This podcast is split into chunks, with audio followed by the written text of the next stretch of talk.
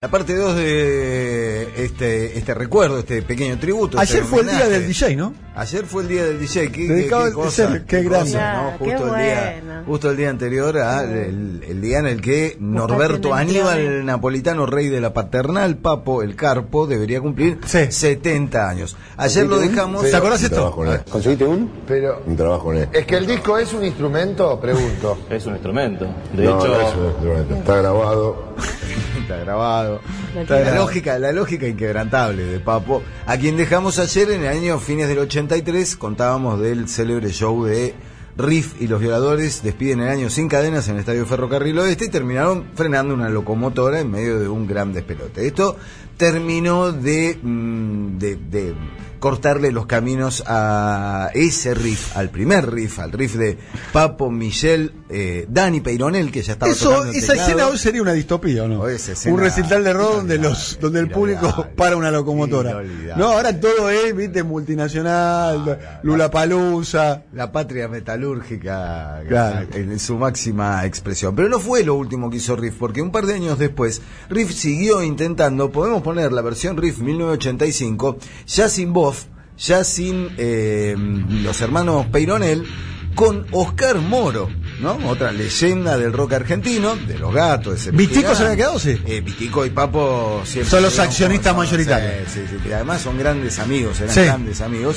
En la batería Moro y en la voz, el señor Juan Antonio Ferreira, Jaff. Elena X. Una Elena X. melena. con Melena X. El disco Riff 7, que eh, sonaba bien, porque la espada sagrada sonaba bien. A ver. Ahí, ahí tenés.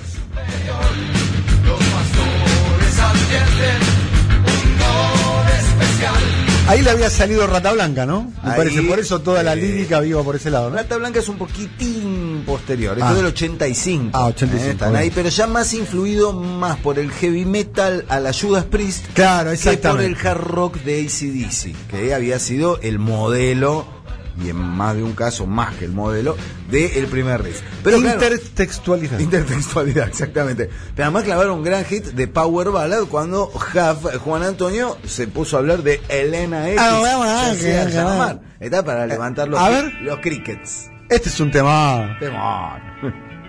¿Sabes las parejas que Oh. se conocieron? Las parejas metaleras. Metaleras. Elena X Se hacía llamar. se hacía llamar.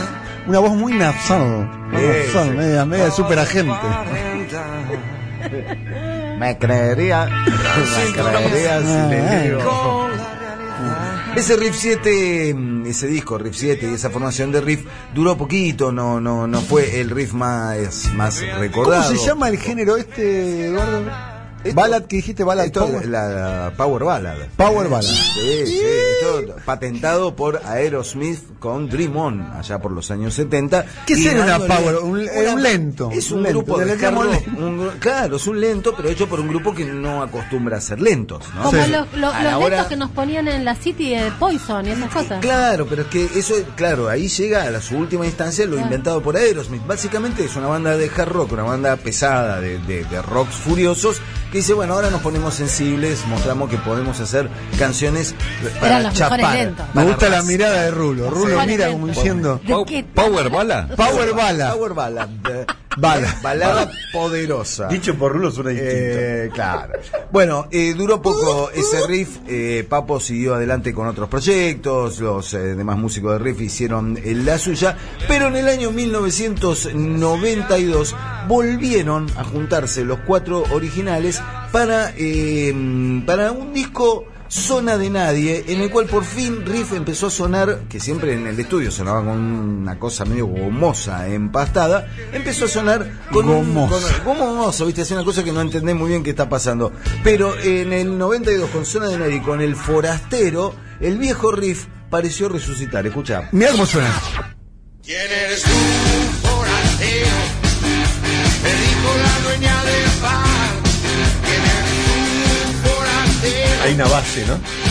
Igual Eh, es lo que está diciendo es que es el disco que mejor suena, ¿no? Este y Mejor este- grabado. Y otro más que hicieron con la formación original. Lo que quiero advertir, advertencia, eh, como un, re- un, un disclaimer. Se dice spoiler ahora, no, spoiler. no, no, no, no, una advertencia. Spoiler. Se- no esperen músicos deconstruidos dentro de Riff. O sea, las letras de Riff hoy son en buena medida impresentables. ¿No, ¿No ¿eh? fueron a la Cámara Argentina a la de construcción? no fueron. Y Papo ya no está tipo, me gustó, te lo voy a chorear eso.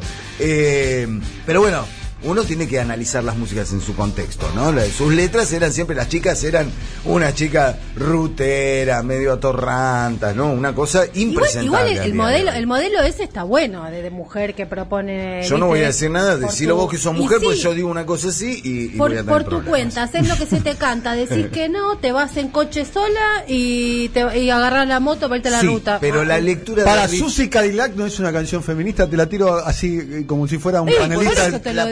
Como, si fuera un panelista de televisión. Mujeres poderosas, está bien. Después el tipo baila y discute lo, Lo que que tiene pasa ganas, es que después tenés cosas como sube a mí Guaturé y olvida ese Mercedes-Benz, que era como una cosa de vení que yo tengo un auto más pistola. Hay como una mirada ambigua, ¿Qué pero. tiene de malo no, no, eso? bueno, yo. No, no te Bien, a vos. Yo no quiero hablar. Louis. En el año di- 1900 Discuto con la Cámara Argentina de la Deconstrucción, no con vos. En el año 92, además de reformar ese riff original, Papo decidió volver a su primer amor, al blues, ¿no? Tenía el visto bueno de un tal B.B. King, que mm, lo, lo- lo iba a terminar llevando hasta el Madison Square Garden, y grabó un disco que fue un gran retorno de Papo a ese modelo original, que fue el disco Blues Local, año 92, donde mostró que no se había olvidado de tocar blues.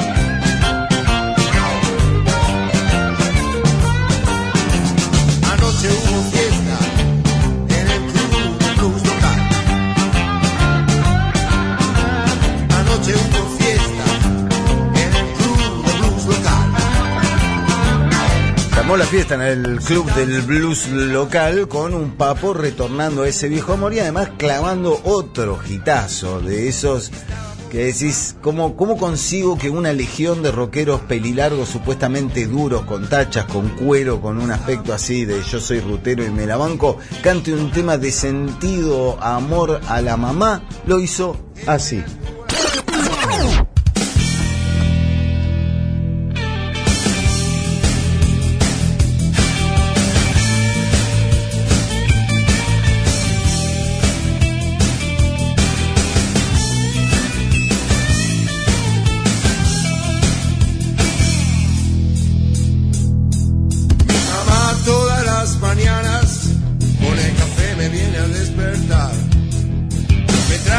Desayuno a la cama.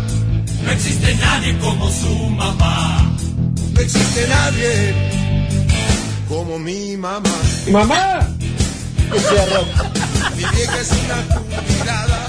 Nadie se atreve a tocar a mi vieja. Claro. Ahí el Papo mostró que, que, que sí, que tenía su costado sensible y que hay una cosa tanguera, obviamente. Claro. La mama, la vieja. Y pre-freudiano. son- Yo banco mucho las personas adultas que viven con la mamá todavía. Sí, sí, sí, sí. En serio, banco mucho. Viste que algunos los miran mal, viste como los miran como madurar.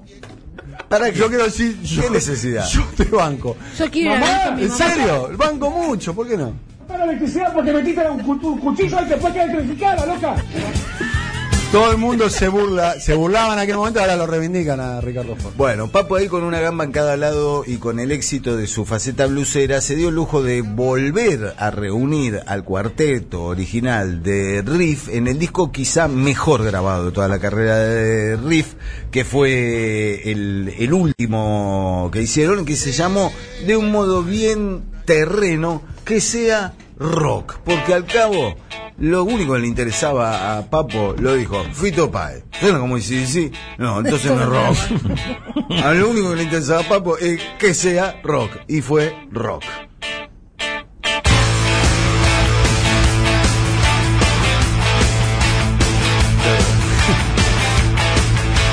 Es menester que sea rock. Digo, es solo. Papo te puede ser. y, y no obstante lo cual, te meten una frase, no obstante lo cual. No obstante lo cual me sigue gustando el cabaret. Es una maravilla. No Hay obstante como- lo cual. No obstante lo cual Es me una sigue maravilla. gustando el cabaret. Cantaban en este mismo. una disco. maravilla. ¿No? Entonces, Papo, a Papo se le puede agregar fácilmente la palabra inimputable. ¿No? Porque es un tipo que la- hacía las cosas y decía. Pero Papo, pero. y Claro, era una especie de, un del eslabón perdido entre el, Una cosa así. entre el hombre tarde, y el pitecantropo, ¿no? Igual yo no puedo criticarlo pues no puedo volver al barrio después. Claro, bueno, no, no, no. Además fue, ah, vamos fue un artista No, popular. banco, sí, yo un banco, artista banco popular. Totalmente. eh, que marcó una época. Eh, Ni hablar, tanto que además se dio el gusto de que en el año 2000 salió un disco llamado Papo y Amigos, disco doble, en donde todos, absolutamente todos los grupos o músicos del rock argentino, pero cuando digo todos es de La Renga a Andrés Calamaro y Vicentico, todos quisieron formar parte de un homenaje a todas las canciones, tanto de Riff, pero sobre todo de Papos Blues, consiguiendo cosas como el sucio y desprolijo que hicieron con Divididos, que la rompe toda.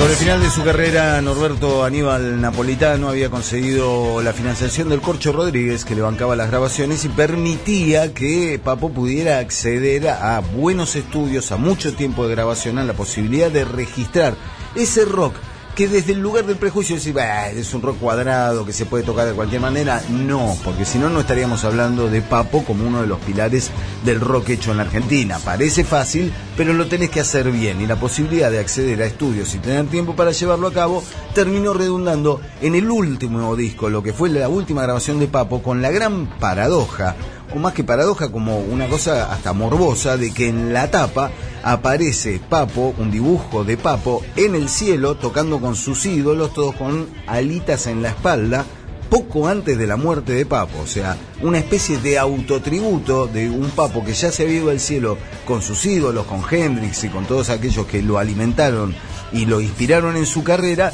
y que fue lo último que grabó y que se llamó Buscando un Amor.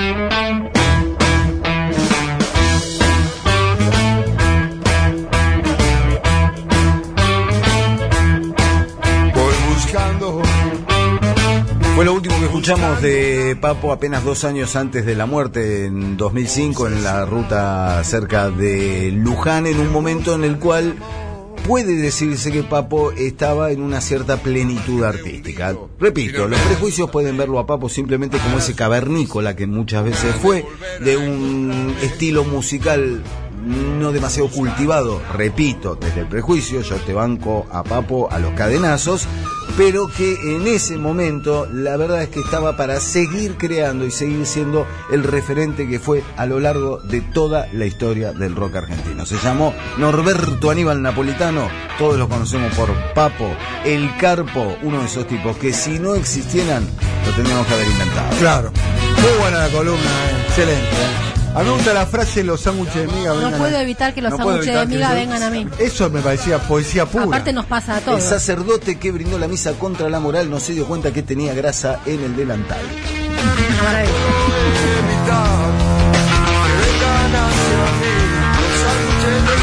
No puedo evitar que vengan hacia mí los sándwiches de miga. Eso es, Extraordinario. eso es extraordinario, hermano. Eso es poesía popular, además. Es, además Es la, canción a todos. como una plegaria, además es dramático el testimonio. O sea, fíjate, no puedo evitar que vengan hacia mí los sándwiches de miga. 15 pesos sale un pati acá.